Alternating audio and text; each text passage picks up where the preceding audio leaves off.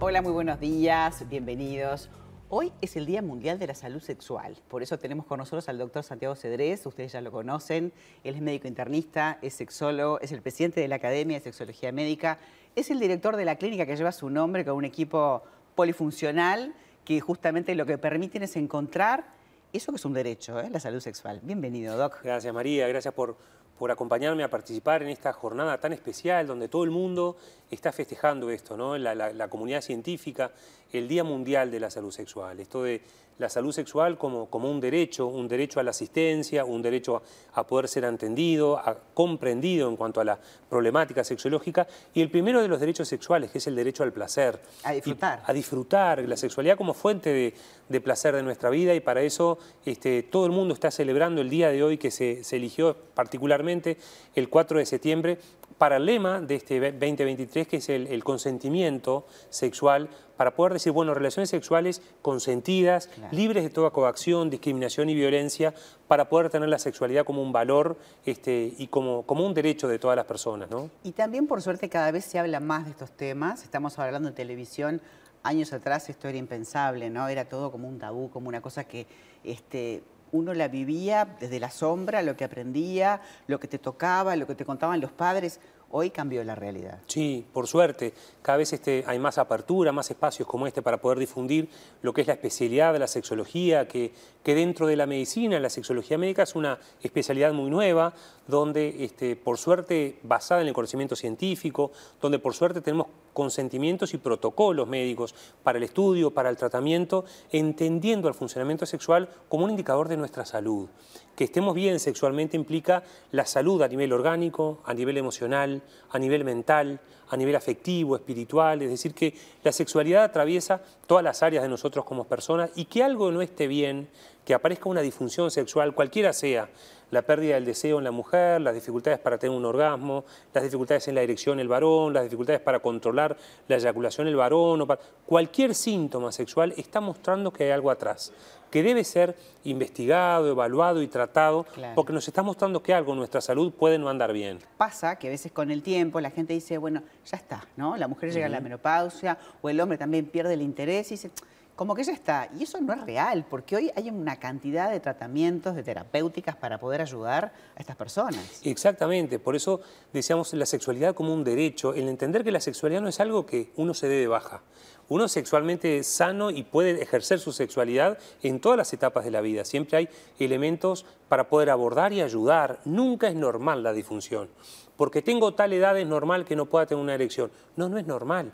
Porque tengo tal edad y nuestra pareja tiene tanto tiempo, es normal que ya no nos deseemos y que la sexualidad no la podamos disfrutar. No, no es normal. Este, el síntoma sexual siempre puede ser elaborado y tenemos este, requisitos y tenemos estudios médicos para poder garantizar y brindar este, un funcionamiento saludable, el poder integrar las experiencias sexuales que la persona tiene para que lo realcen a uno como persona, que realcen la comunicación, que realcen la expresión del amor y el vínculo con el placer, que es la principal función de la sexualidad. Y Santiago, lo interesante es que en la clínica el abordaje es desde diferentes aristas, puede ser desde lo psicológico, puede ser ginecólogo, puede ser urólogo, porque claro, nos van pasando diferentes cosas. Exactamente, y la sexualidad manifiesta un poco todo. Por eso la clave de los éxitos del tratamiento siempre son desde el equipo.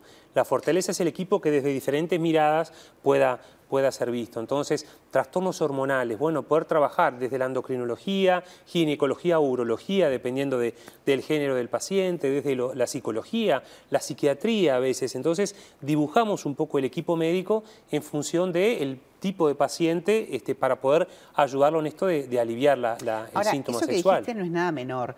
Vos como médico internista tenés como mm. una lectura y un cierto protocolo de estudios que habitualmente no se piden, que no te los piden. O sea, el poder regular esas hormonas y ver qué es lo que pasa es como, es como muy fino, sí, digamos, ¿no? Es muy específico, es muy de la especialidad este, esto que yo creo que desde la medicina interna es, es el lugar ideal para poder abordarlo. ¿Por qué? Y bueno, porque cuando queremos dosificar, ¿cómo, cómo están en nuestra, en nuestra vida la sexualidad? ¿Cómo están las hormonas del placer, de la satisfacción? ¿Cómo están las hormonas del estrés? ¿Cómo están las hormonas de la ansiedad? ¿Qué marcadores tenemos de bienestar? Eso hoy podemos medirlo y poder equipararlo, los resultados, con la edad que tiene nuestro paciente. Y ahí vemos dónde estamos parados, cuánto de lo psicológico o sugestivo puede haber, pero cuánto de lo real, lo, que se puede este, cuantificar para poder tener como punto de inicio y para después valorar el éxito de los tratamientos, porque vos le haces todo el perfil hormonal previo, haces la intervención del tratamiento y lo volvés a repetir para ver cuánto mejoró y este, en su y ves esa transición ¿no? en los pacientes. Y todo es, digo, de alegría, de, que te lo manifiestan, pero también hay que extrapolarlo y hay que hacer como un cruce con la medicación. Si la persona tiene alguna patología y toma ciertas medicaciones, pueden afectar la sexualidad. Sí, todas las medicaciones que se tomen, muchas de ellas ya está descrito cuáles afectan y en qué etapa de la respuesta sexual puede estar afectado. A veces las enfermedades crónicas que, que, aparecen, la enfermedad neurológica, la diabetes, la enfermedad, la cardiopatía, cualquier insomnio, la depresión, con todos los fármacos que estos traen, alteran directamente lo que es la respuesta sexual y otras veces son este, síntomas sexuales, María, que se instalan de forma tan lenta que el paciente se va acostumbrando. Y le parece Y va normalizando. Va normalizando que, bueno, está, tengo interés o deseo sexual una vez por mes. Y pienso que eso está bien cuando nos estamos privando de una de las principales fuentes de bienestar, la dopamina. Por ejemplo, cuando yo me imagino, llega un mensaje fuera de contexto y dispara las fantasías, entonces dispara los recuerdos. Pa, qué bien que pasamos cuando este, estábamos en tal lugar, a tal hora, hicimos esto, y ahí ya se activa la fantasía, los inductores. No. Porque no, a veces la gente claro. dice, pero esto es un juego de adolescentes, no es de adolescentes. Justamente. No hay que perder ese juego. Se entrena mucho en la pareja, desde la terapia sexológica específica, para poder trabajar en esto de la previa. De la previa es todo entonces, del repertorio sexual, de, cómo el otro logra sentir, ¿no? El, sentirse deseado, sentirse que uno se prepara para el encuentro, la preparación del escenario, el momento en el que nos disponemos para, para el encuentro sexual, que es mucho más, es una explosión y una experiencia de los sentidos, mucho más que la genitalidad. Entonces, de eso se entrena la, pareja, ¿no? Porque también esas rutinas en esos matrimonios de muchos años, eh, también tienden a ser como los enemigos. Sí, sí, entonces en eso se va deserotizando, como vos decís, tantos años, ¿no? Yo siempre digo que la sexualidad en la pareja es bipolar. Te une o te separa, es como no hay término medio.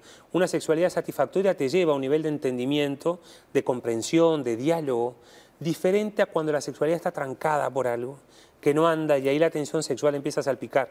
Te pones más irritable con el otro, te fastidia el otro, te pones a... a, hay otros tipos de ansiedad. Los, de cabeza como excusas para no generar ese encuentro, ¿no? Las evasivas. O también, claro, o también de repente la excusa de los chicos, que poco más que se tienen que alinear los planetas para que las cosas se den. Entonces, digo, eso no es real. Eso, eso hay que hablarlo como corresponde, ¿no? Hay algo que está pasando y hay que estudiar. Y que hay que identificarlo. ¿Sabes lo que es común de todos los pacientes que realmente es satisfactorio para uno como médico que los acompaña cuando te dicen, pa, pero yo me olvidé de lo bueno que estaba?